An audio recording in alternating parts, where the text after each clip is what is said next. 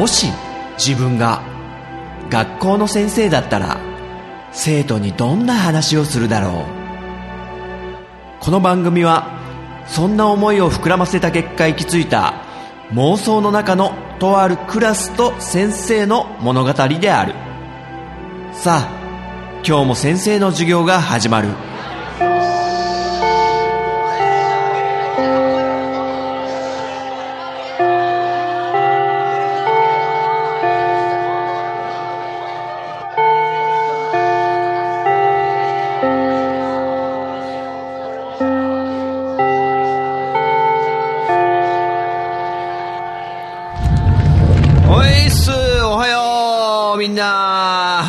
席につけおっと？おなんだよダンバンの。机にみんな集まってるけど。はいはい散って散って。自分の席ついたついた。何よダンバンお漫画。先生来たんだからしまいなさいよと思いきやタイムタイム。それさくら玉吉でしょ。えへ。奇遇だな。先生もね、最近読んだばっかよ、それ。日々、我、人間でしょ？あ、ダンバンも？あ、ファミ通をよく読んでたんだ。へえ、コロニーナインでも。うーん。そっかそっか。そうそうそうそう。みんな知ってるかな？桜玉吉っていう漫画家。なかなか、ちょっとわかんないか。あ、佐々木とかも全然ちんぷんかんぷんみたいな顔してるけど。うーん、丸もわかんないか。あのね、ファミ通で、1980年から90年 ?90 年代に連載してた漫画家さんなんだけど、最近新刊を出したってことで、まあ、先生、昔すごい好きだったから、ね、読みましたよ。よし、じゃあもう、今日は漫画の話しようかな。またね。前なんか結構何冊か紹介したと思うんだけど、それからもね、また先生結構読んでね、お、漫画はいいよ。漫画を大いに読みなさい、皆さん。あの、ただ授業中にこっそり読んでんのね、バレてるからね、先生ちゃんと見てんだよってことでね。前回確か、僕だけがいない街っていうね、漫画を読んだとこまでは多分ね、紹介したと思うんだよね。その後もね、結構先生読んだから、じゃあちょっと紹介していこうかな。もう結構あるからザザッといくからね。まずタイトルだけちょっと黒板に書いていくわ。えーっと、あまずね、今、ダンバンとも話したやつ、えー、日々、我、人間。これ、桜玉吉先生のね、ファミ通で書いてた、桜玉吉が週刊文集で、あの3年分書き溜めたやつが単行本化されたってことでね、ちょっと先生の周りでは話題になってたと。はい、その次、有害都市。有害都市ね。漢字4文字で。これはね、あの、先生の好きな予告犯っていう漫画ね。前も紹介したかな、どっかで。予告犯っていう漫画を書いた作者の筒井哲也さんって方が新作として出した漫画で、これもなかなかね、ちょっとおもろかったんで、有害都市。はい、そして次が、星屑ニーナ。これもね、ちょっとポッドキャスト界隈では結構名前が出てくる作品で、まあそれでチェックしてて、ようやくちょっと読んでみたんだけど、これもなかなか良かったね。星屑ニーナ。はい、次行こう。えー、次、星つながりじゃないんだけど、星守る犬っていう作品。これもね、えー、上下巻か、これも。あ、ちょっとそれあんまりみんな言ってなかったけども。結構ハートフルな心温まるストーリーというか、まあ、短編集なんだけど、えー、星守る犬。これもなかなかでしたね。そして次、ゴールデンカムイ。これはなんか結構、この漫画が面白いとかなんかこう年間で発表されるのあるじゃんね、こう。えー漫画大賞みたいなやつで。それですごい話題になってたから気になってて読んでみたら、面白かった、ゴールデンカムイ。これもね、えー後で話すんで。えーお次は、まあ、何個か読んで、えー、あんまり刺さんなかったやつとかちょっとね、省いてくるんで、ということで、次、百万条ラビリンス。これ知ってるかな？これもなかなか面白かったですね。上下巻で、ちょっと不思議な空間に、日常から非日常な空間に迷い込んでしまった二人の女の子の話なんだけどね。まあこれも後で。そして、えー、お次も有名ですね。ダンジョン飯。これはね、あ、読んでる？あ、結構好き。アラゴルンなんてもう気持ちすげえわかるって。あ、モンスター食べてたの？アラゴルン。あ、結構。オークとかうまいよって。いやいやいやいやいや、ちょ、ちょ、ちょ、やめてよ、ちょっと。ロード・オブ・ザ・リング見れなくなっちゃうから、ちゃん、そういうこと言われると、夢がなくなっちゃうじゃんで、何？そう、ダンジョン飯。これも面白いよね。まあそうそうそう、モンスターを食べなきゃいけないとファンタジーの世界で。どう調理しましょうかみたいなね。まあそういう話ですと。はい、どんどん行こう。お次は、えー、っと、約束のネバーランド。これもね、なんかすごい話題になってて、週刊少年ジャンプで連載中なんだよね。で、単行本が出てたんで、ちょっと、どんなもんよって感じでね、読んだら、これもなかなかちょっとジャンプっぽくない話で、なん、なんだろう、海外ドラマ見てるようだみたいな感じで評判だったんだけど、なかなか、骨太な、なんですかね、サスペンス的なやつね。でも子供向けにうまいこと噛み砕いてるような。まあ、約束のネバーランド。で、お次が、日暮らしの泣く頃にな、そう、先生、これすごい好きで、また読んじゃったんだけどもう、何遍読んでるか。ね、これは、先生初めて読んだ時かなり衝撃受けて面白いわ、かなり飛んでるけど面白いわって手が止まんなかったっていうね。どんどん読んじゃったっていう。えー、で、お次が、お次が、えっと、ビリーバット。これはですね、浦沢直樹先生ですよ。あのー、なんだ、20世紀少年とか、やわらとか、あとモンスターとかね、書いてる浦沢直樹の最新の作品が無事完結したってことで、もう前回読みましたよ、先生。で、感想としてはちょっと、うーんかなまあ後で ビリーバットね。で、その次がですね、イムリって作品なんですけど、イムリ知ってる？あ、スメラギ知ってる？読んでるね、スメラギ。あの、三宅蘭城さんって方が書いてる漫画で、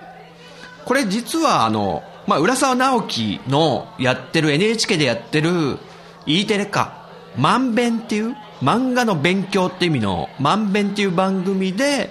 あの、浦沢直樹が密着し、密着というか漫画家さんのドキュメントをね、やってるんだよね。対談したり。それを見たときに、あの、そう、このイムリを書いた三宅蘭城さんの職場に潜入してて、あ、こんな気持ちで書いてるんだとか、職場をね、仕事を見てしまったら読みたくなってしまって、まんまと読んだというね。まあそれも後で、イムリです。で、次は、えー、っとね、鈴木先生っていう漫画なんですよ。先生がね、陣太先生が鈴木先生って漫画を読むっていうね。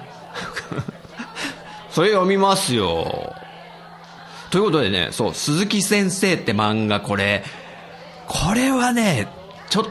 とハマったね、すごい。中学生の、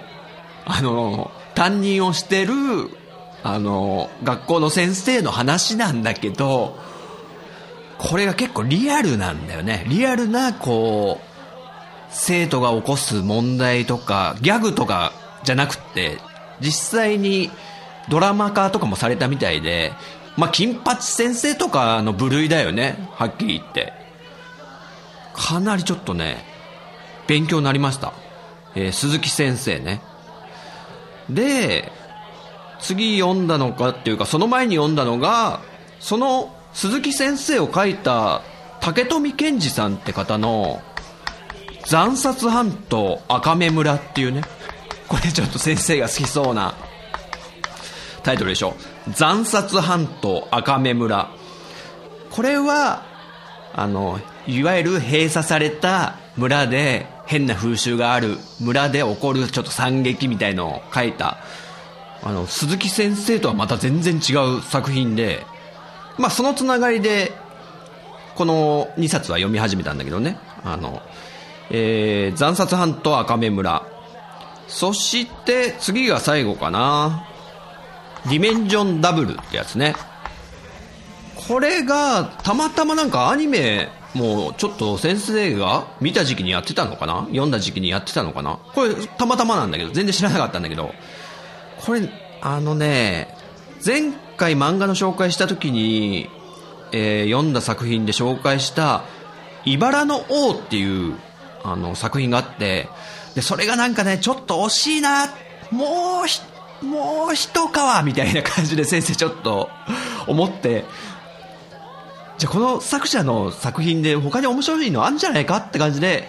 読み始めたのが「ディメンジョンダブル」ってのが評価が高かったんでね。これはねそこそこだったかな。はいということでえ14冊？あ結構あるね。えー、ちょっとババッといこう。まずねさくら玉吉先生の「日々我人間」日々ってのは日常をね。で、我っつのは、あの、自分、我がっていう字で人間。これ、なんか、ひび割れ人間って、ひびが割れるっていう方の、ひび割れ人間っていう、なんか話があるらしくって、どっかの漫画なのかな？ちょっと忘れちゃったけど、それをちょっとパロったタイトルにしてるみたいで、で、桜玉吉先生っていうのは、ファミ通でね、すごいゲームの漫画をね、例えば悪魔城ドラキュラとかメトロイドとか先生がもう昔ファミコンとかで遊んでた漫画をパロって漫画化してたんで、あのー、すごい好きで、で、可愛い絵を描くんですよ、もう。二等身キャラみたいなね。で、その頃から結構読んでたけど、途中からなんか、自分のね、桜玉吉本人のあの日常を描いた日記漫画みたいのにどんどんどんどん変わってってで先生もずっと追っかけてたわけじゃないんだけどなんかだんだんちょっと病んでいっちゃったらしいみたいな話は聞いてたんですよ。で連載もあの途切れ途切れになってみたいな。で今どうしてるんだろうみたいな方ことはどこか心の片隅にあってそしたら最近になって、週刊文集で連載してたと。もうすごいちっちゃい、たった1、2、3、4、8コマぐらいの漫画かな？を週刊で連載してて、で、な、何やらなんか、漫画喫茶で生活してるとか、なんかそういう、ちょっとすさんでしまってるような、すごい落ちてしまってるような生活をしてるみたいなことが書いてあって、で、ファンだった身としてはなんか結構、なんだろうな、ショックで、え、大丈夫かなみたいな気持ちもあって、あと応援したいって気持ちもあって、ちょっと先生読んだんだけど、ここ3年間ぐらいの桜玉吉さんのこう日常が描かれてて、なんか楽しかったね、やっぱり。ちょっとした日常のことをちょっと面白おかしく、えー、書いてるだけなんだけど、まあ、その空気感がね、好きだった人とかはいいんじゃないのかなってことで。はい、えー、桜玉吉のひび割れ人間。どんどん行こう。えー、お次、有害都市ね。これはさっきも言ったけど、えー、っと、予告犯っていう漫画が先生好きで、で、最近映画も見たんだけどね、テレビでやってたんで録画して、それもね、やっぱ面白かったんで、うん。で、その作者さんが、筒井哲也さんって方で、その方の最新作、有害都市。これ、実は、有害図書っていう、あの、ね、言葉があると思うけど、それをちょっともじって有害都市にしてあるんだけど、あの、主人公がある漫画家なんですよ。まあ、先生漫画家の人の作品とか好きなのかな？主人公が漫画家とかね。で、主人公が、あの、今は連載を持ってなくて、えー、編集者に持ち込んで、こう、なんとか連載させてもらおうと、こう、編集の人と相談しながら、こう、なんとか頑張ってると。で、もう30になってるのかなってことで、そろそろ将来も考えなきゃいけないからっていう迷いもある中でもう、自分の、なんだ、能力を振り絞ってやっとの思いで書いた漫画が、とうとう連載を勝ち取ることができそうだと。これちょっと編集会議出してみるわってね、編集の人も応援してくれてるから、やったありがとうございますって。で、実はその舞台となってんのが日本の東京かな？うん。で、2019年が舞台なんですよ。ってことは、あと1年で2020年の東京オリンピックが来るってことで、結構脇に湧いてるような。で、そんな中、あの、まあ、架空っちゃ架空の話なんだけど、ちょっとリアルな話で、こう、外国から東京がすごい注目されるってことで、あの、東京をきれいにしていきましょうってことで、あの、さっきも言ったけど、有害図書ってものをなくしていきましょうみたいな動きがさらに強まってるような、今も結構強いじゃんね。この暴力表現はダメで、自治体によってはこの漫画はもう本屋に置かないみたいなのが決まってたりとか。で、それがかなりきつくなってる2019年が舞台で、で、その主人公は漫画を持ち寄るんですけど、あ、連載したいってことでアイデアを出してるけど、ちょっと編集の人と、あの、相談してる中で、ちょっとこの表現まずくないかっつってこう、いわゆるゾンビの漫画なんですよ。よくある漫画じゃないですか。でも、主人公は、いや、この漫画はゾンビにしたくないんですよ。襲いかかってくるのは本当の人間でってことにしたいんだけど、編集が、いや、それはさすがに有害図書に今引っかかっちゃうから、だからゾンビにしてくれないかみたいな。って感じでこう泣く泣く折れるみたいな。で、あとこの血が出てる表現もなんとか直せないかとか、すっごい規制が厳しい。でもそんな中でもこの作品はなんとか連載したいってことで、編集も頑張るんだけど、さあ、いざ連載が始まった時に、えー、有害図書委員会が黙ってませんでした、みたいな。さあ、この戦いどうなっていくんでしょう？連載は続くんでしょうか？みたいなね。そういう話なんですよ。まあ、これはちょっとね、多分、えー、作者の筒井さんが、またちょっとなんか社会問題化してる有害図書指定についてなんか物申すみたいなスタイルだよね。で、実際にこの漫画の中で出てくるのが、あの、過去に、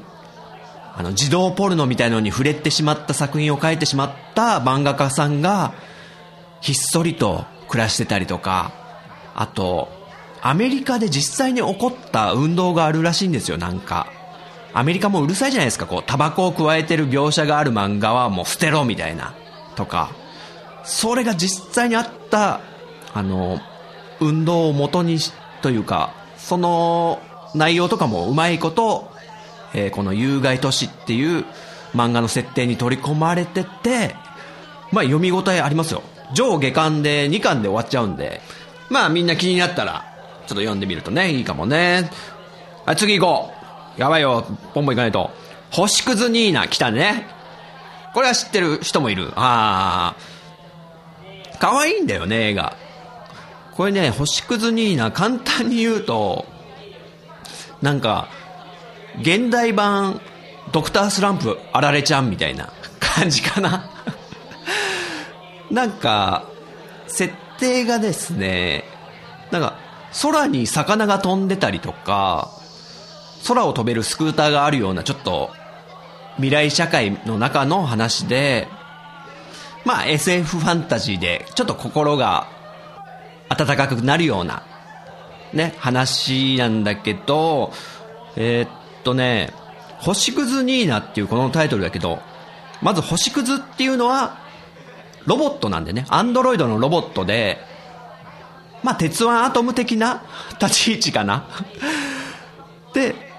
その星屑くんがなんかスクラップで捨てられてて、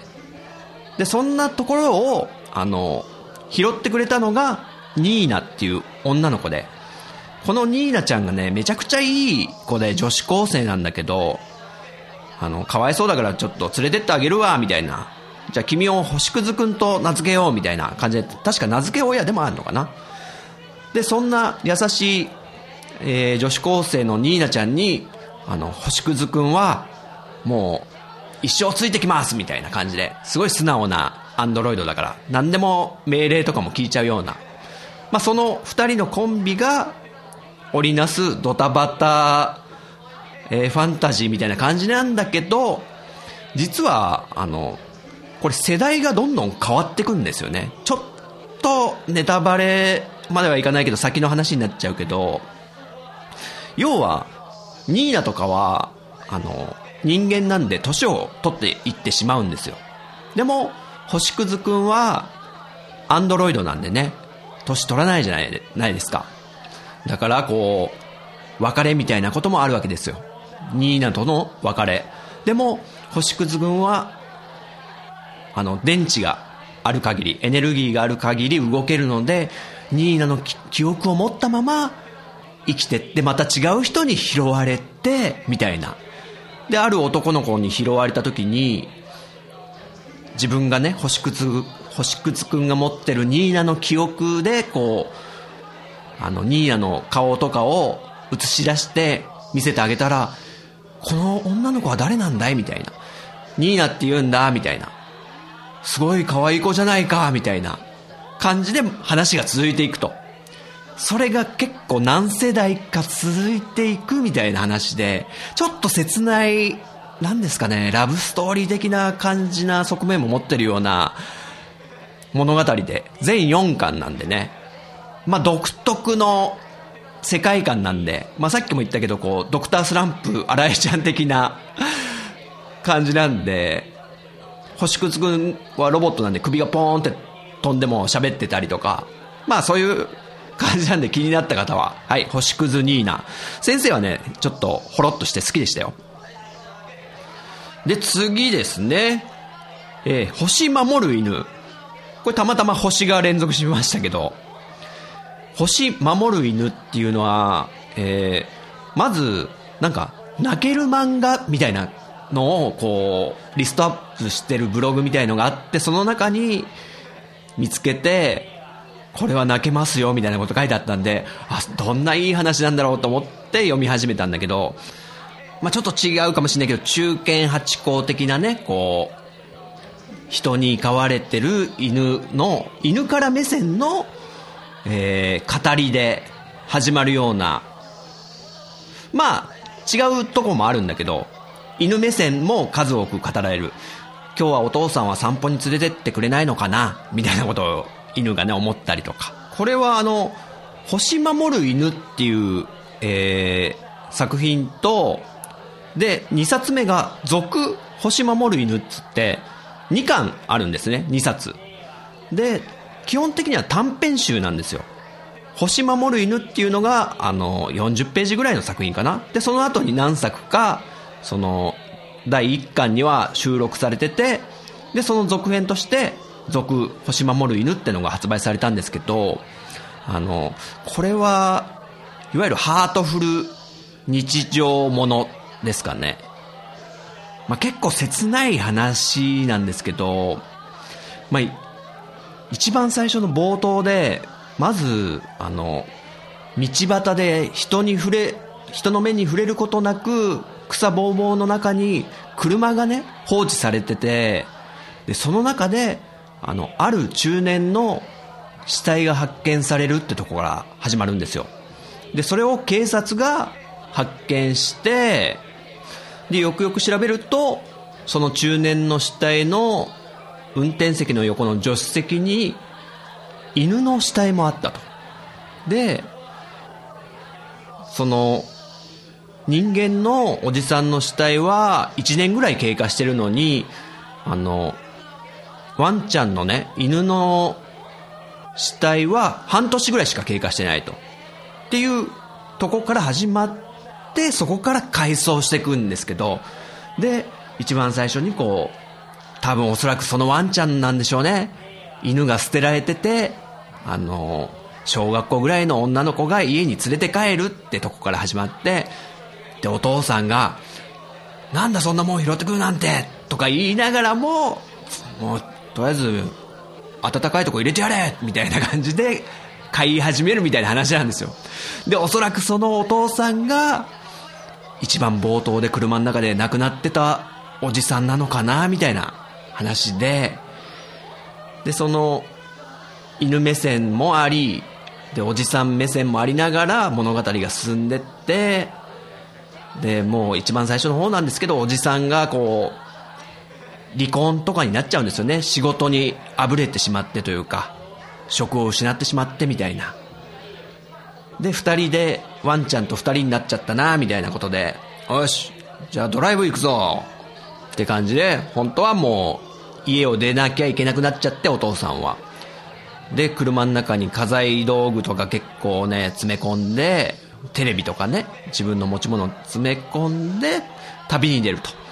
でも犬は「んお父さん今日は遠いとこにお散歩なのかなワクワク」みたいなね。でこの、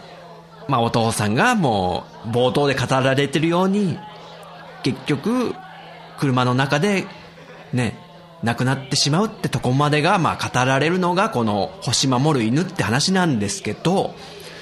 その後にも短編がいっぱい入ってるって言ったじゃないですか。実はちょっとリレーっぽい話になってんですよこの短編が。っていうのが、まあ、次の短編だったか忘れたんですけどある少年が主人公の話がねまたおじさんとは全然関係なさそうな少年が主人公の話が始まるんだけどよくよくその少年の話を読んでるとあれ？これ一番最初の「星守る犬」って短編におじさんが車でドライブしてる途中で会った少年じゃないかなみたいな。でその少年とちょっと話したりするシーンとかあるんですよ。一晩ぐらい一緒に過ごしてどうしたんだ君は家出でもしたのかい？みたいな。っていう関わりを持ってた少年が実は次の短編では主人公になってたりとか。でそういう感じでちょっとリレーしていくんですね話が。でどこかに犬が絡んでると。いろんな犬がですよ。みたいな話ででこの短編を読んでくとあら見事にみたいな。ああそういう話なんですね。もう上下巻というか2冊の短編なんで。ちょっとまあ気になった人はね読んでほしいかな。びっくりした。4冊しか進んでない。14冊でしょ。ちょっと無理あるんじゃない？これ時間的に。聞きたい？みんなちょっと。聞きたいか？一回授業。行っちゃうか？はい行っちゃう行っちゃう行っちゃう。えーお次はねゴールデンカムイ。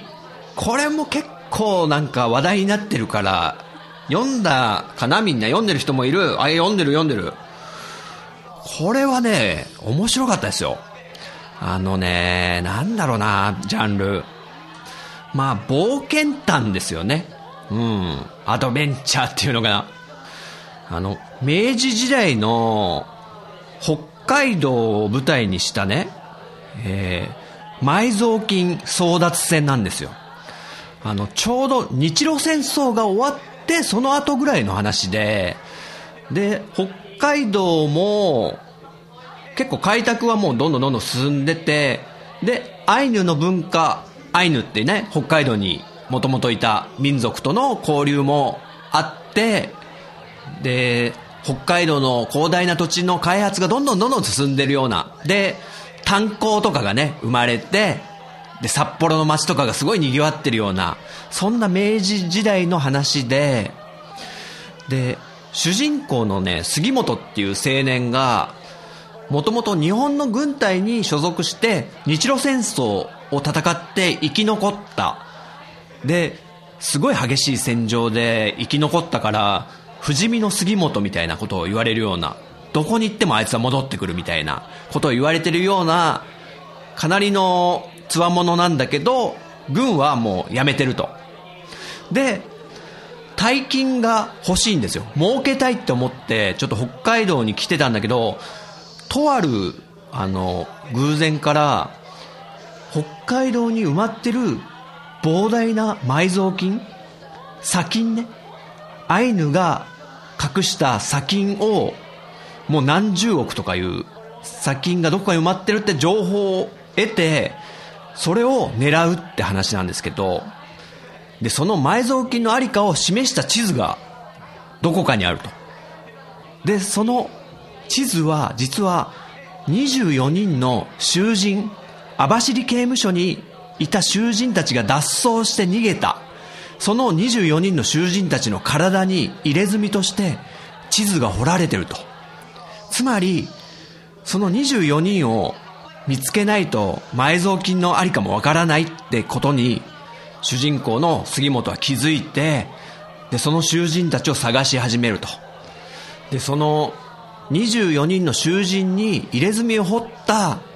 あの親玉みたいのがいるわけですよ。その埋蔵金をどっかからぶんどって埋めた張本人がまあボスとボスキャラみたいな感じで書かれてて誰かはまだ分かんない状態ね。そういうその人ももちろん狙ってるし埋蔵金を。で主人公の杉本もあの途中でアイヌのちっちゃい女の子10歳ぐらいの女の子と知り合ってそのアイヌの文化に触れながら探す。24人の囚人を追うと。さらにそこにあの軍日本軍のちょっとクーデターを企ててるようなちょっと悪い人たちもその噂を聞きつけてそのいわゆる政府を乗っ取りたいって企んでる日本軍のその人たちも絡んでくるわけですよ。金が欲しいと。埋蔵金があれば膨大な軍資金として使えると。ね。しかもさらにですよ。もう一つの組織も加わるんですけどそれがもうあのリーダーが白髪のすっごいおじいちゃんなんですけども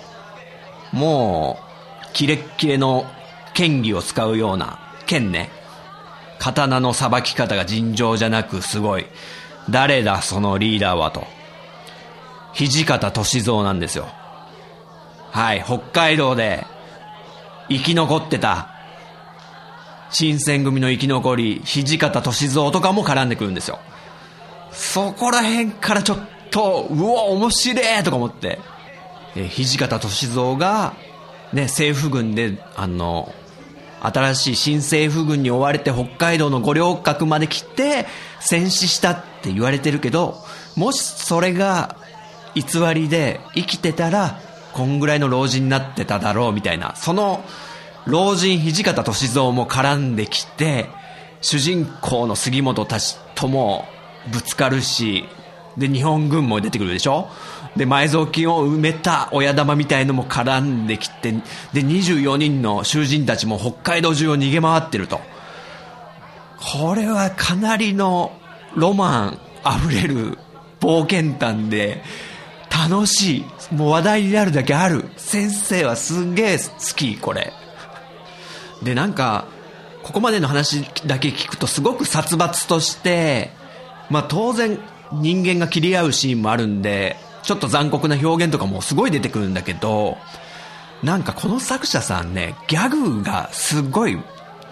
キレッキレなのよ。笑いがすごい入ってくるのね。殺伐とした中にもギャグが散々入ってくるし、で、登場キャラクターたちがすっごい明るい感じで、で、あとね、主人公の杉本に、あの、アイヌの女の子と一緒に冒険をするみたいな物語なんだけどそのアイヌの女の子があの北海道の自然の中での生き抜き方食料の調達の仕方とか全部教えてくれて罠の仕掛け方とかそれがねなんかサバイバル的な要素もあるんですよ。であと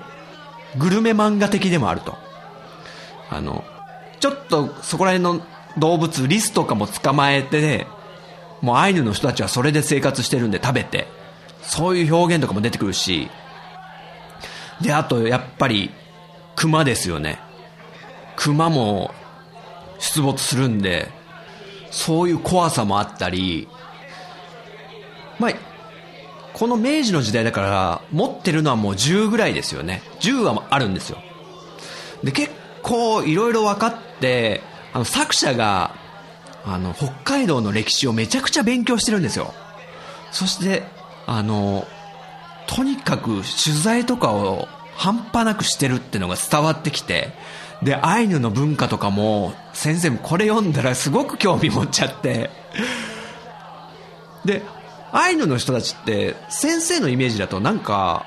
あの、アメリカ大陸のインディアンみたいに、ちょっと迫害を受けて追い出されたみたいなイメージでいたんですけど、ちょっと違うみたいでね、この漫画によるとですよ、このゴールデンカムイによると、アイヌの人たちは、どっちかというと、日本人に対して友好的だった。で、あの、日本語をみんな勉強したらしいんですよ。なぜなら、アイヌの人たちがあの生活していくために日本人の人たちともうまいこと商売してであのその日本人が持ってきた文化とかも取り入れてだから銃とかも積極的に使ってたアイヌの人たちもいたみたいでそこら辺がちょっとイメージが違いましたね。なのでその主人公についてくるアイヌの女の子も日本語ペラペラっていうことも合点がいくしあ、結構何人か興味持った。これは面白いよ。先生は好きだな。ただ、一つだけ気をつけてほしいのはさっきも言ったけど、結構グロい表現、すごいスパンスパン出てきますんで、ある意味リアルだけどね。まあ、熊が襲いかかってくるシーンとかもあるんで、熊の手でバーンって人がやられたらどうなってしまうかみたいなのも、そのまんま描かれてるし、まあちょっとえぐれちゃうみたいなシーンとかね。で、あと、24人の逃げ出した囚人たちもめちゃくちゃ癖のある、あの、ちょっと変態的な人もいたりして、殺しが好きでたまんない人とか、まあ囚人なんで、しかも網走刑務所っていうとこに、ね、送り込まれたっつうのは相当な問題児ですよ。そういう人たちが脱獄してしまってるってことで、なんか、変態的な猟奇的殺人をしたがるやつとか、あと逆に、殺されたいって思ってる変態みたいなやつとかも出てくるんで、そういうのが平気な人は、おすすめしたいですね。なんか、殺し屋市って漫画が昔あったんだけど、そこら辺を彷彿とさせるような、むごいシーンとかがあるんで、でも、そういうのをむごく見せないこの作者のギャグセンスがもう本当に気持ちが和むんですよ。それがお見事だと思うんです。これは秀逸ですね。で今9巻まで出てるんで先生そこまで読んだんだけども先が楽しみすぎるっていう作品ですね。ああと主人公の杉本がなんで大金が欲しいかその埋蔵金が欲しいかっていう理由もすごく男気のある立派な理由があるんで、それも、ちょっとね、読んで知ってほしいかな、みたいなところもあるんで。はい、ゴールデンカムイはね、読もう。グロいの平気だったら。あー、もう、全然紹介できてないけど、これ今日は無理だ。もう、じゃあもう、残りは次の授業で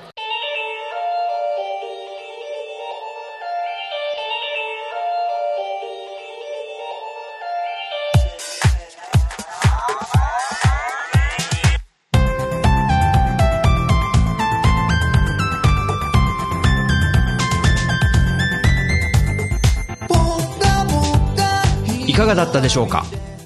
この番組は私陣太が先生風に生徒に語るスタイルとなっています。気に入ってくださった方はポッドキャストでご購読ください。iTunes ストアのレビューで評価していただくと励みになります。人学 Twitter アカウントのフォローもお待ちしています。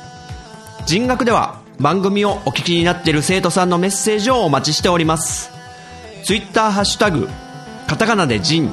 に漢字の学ぶで人学と書いて投稿してください。私が先生視点で受け答えさせてもらうことをご了承ください。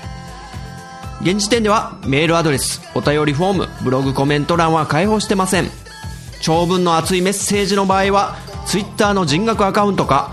人太アカウントに直接 DM をお送りください。